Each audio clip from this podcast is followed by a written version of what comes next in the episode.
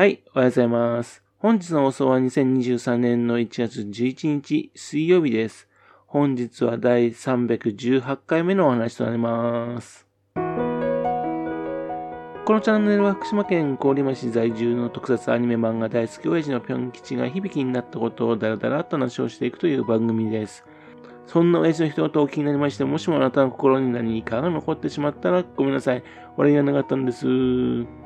今にこの番組に興味持ってしまったら、ぜひ今後もごひいきのほどよろしくお願いいたします。昨日というかですね、今朝の早朝なんですけどね、あの、ツイッターの方にですね、返信の書き込みがあるっていうね、メッセージが届いたんですよ。以前ですね、福島県が生んだ特撮の爆破王、渡辺忠明さんの話をしたんですけどね。それを聞いてのメッセージらしいんですね。父のことを思っていただいてありがとうございます。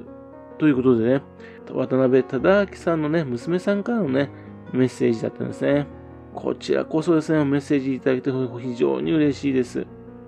すぐさまですね、引用リツイートね、したかったんですよね。なぜかですね、自分のリツイッターの方調子が悪くてね、途中で終わっ止まってしまうんですね。というわけでですね、すぐさま返せなくてね、困っている状況なんですね、今ね。えっと、渡辺隆明さんもですね、あの、円谷英二監督のもとでですね、一緒に特撮を作っていきましてね。えっと、あと、英二監督がね、亡くなった後もですね、東方の方に残りまして、特撮をね、支えてきた方なんですよ。特撮の中でもですね、火薬を扱う特殊効果ってことでね、形として残りにくいものなんですよね。しかも今ですね、危険なってことでですね、あの CG で済まされることが多くなってきてましたよね。だからこそですね、こういったものは伝承が必要だと思ってるんですよね。須賀川市のね、特撮アーカイブセンターにですね、渡辺忠明さんのね、コーナーがあってもいいんじゃないかなっていうのね、ね、思ってるんですよね。特にですね、やっぱり福島県出身者ってことですからね、そのぐらいのね、あのコーナーあってもいいかなと思ってるんですけどね。で、メッセージにはですね、お墓に爆破王とゴジラ掘られていますって書いてました。え、もしもですね、本当にね、近くにお墓があるんだね、あるのだね、行ってみたいところなんですかね。というわけでね、ちょっととても嬉しいメッセージだったのでね、こちらの方で紹介させていただきました。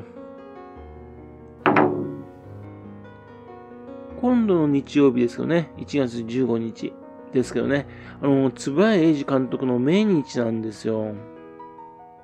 1970年に亡くなったんでね、亡くなって53年ですよね。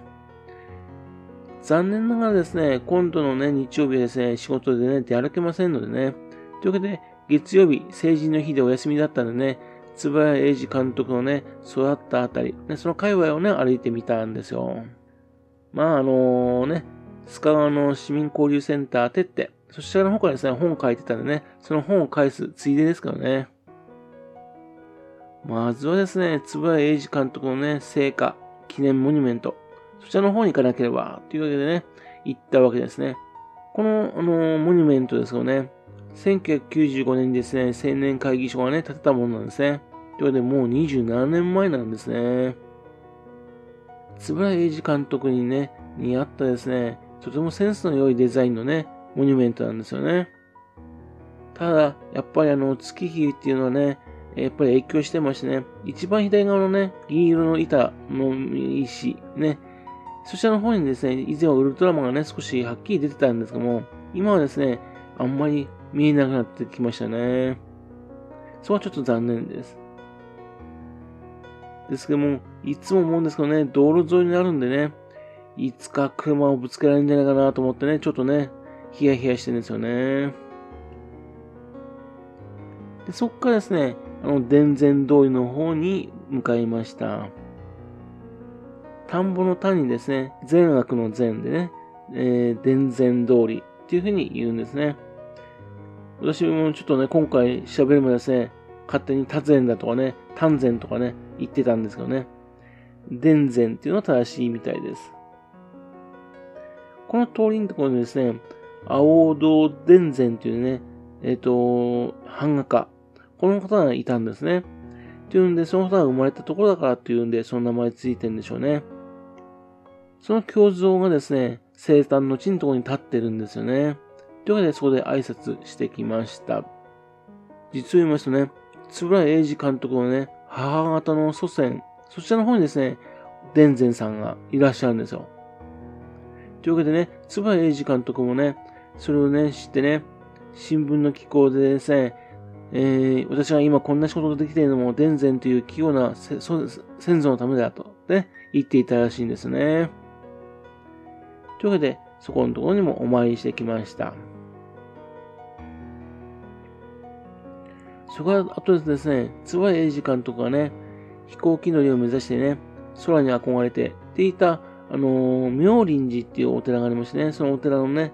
境内にあった銀杏の木、そこに登っていたっていうんですね。で、それを探そうと思ったんですね。ところがですね、なんかちょっと見つからないんですよね。あれというにちょっとうろうろしました。実を言うとですね、自分見たのですね、あの、妙林寺さんじゃなくてですね、ちょっとお隣のお寺だったみたいなんですよ。それは見つかるわけないですよね。それからと、須賀川城の後のあるあるね、二階堂神社、そちらの方もちょっと参拝しました。思ったよりですね、小さいんでね、驚きましたね。ここはあの、須賀川城主のね、二階堂氏、そちらを祀った神社だそうです。ここからですね、火をもらってですね、松明明石の火に使うんだそうです。っていうんで、須賀川市にとってね、大事な神社ですよね。回ですね、実を言うとお目当てはですね、お滝屋神社っていうところです。つばや英治の聖火が、聖火のところからですね、150メートルぐらい離れたところにある神社です。古くからあるね、有名な神社なんですよね。というわけで、松尾芭蕉と空もですね、参拝したっていう神社なんですよ。お滝屋っていうのはね、非常に珍しい神社ですけどね、あの、神様が、ね、その神様がですね、お米や稲穂、そういったのを普通はね、えっ、ー、と、お供えしてするはずなんですが、炊いたお米をね、お供えしたから、ね、だからお、お竹屋神社っていう名前らしいんですね。先ほど言いましたようにね、松尾芭蕉が来たっていうことでね、この境内って言いますね、そちらの方のところにはですね、たくさんのね、区碑が立ってましたね。俳句がね、好きな人にとってはね、非常にですね、面白いところじゃないかなと思うんですよね。で、早速参拝いたしました。うんと、以前ですね、この、ここのところでね、あの、カネゴンの森もらって帰ったんですよね。ここね、面白いことにですね、あの、カネゴンだとかね、バルタン星人、ウルトラマン、ウルトラセブンのお守りがあるんですよ。ウルトラマンとかウルトラセブンのね、お守りっていうのはね、まあ、ありそうな感じしますよね。まあ、あと、効果も非常によくわかりますよね。守って、子供を守ってもらいたい、みたいな意味があるので、よくわかるんですけども、まあ、カネゴンもね、まあ、なんとなくですね、わかりますよね。まあ、特にですね、カネゴンのお守りにですね、金運守るって書いてありますんで、ですから、まあ、カネゴンのお守りわかるんですけども、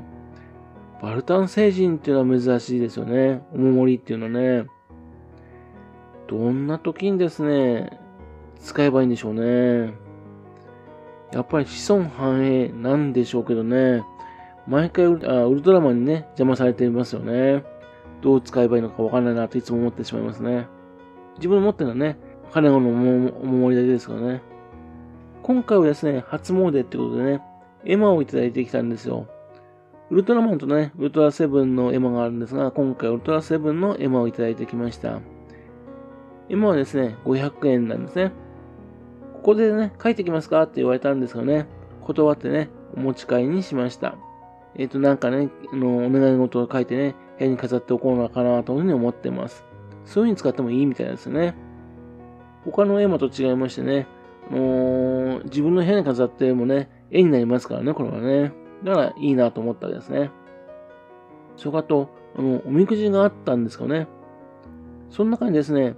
ちょっと珍しいやつでね、えっ、と、ゲゲの鬼太郎おみくじがあったんですよ。1個100円だったんですね。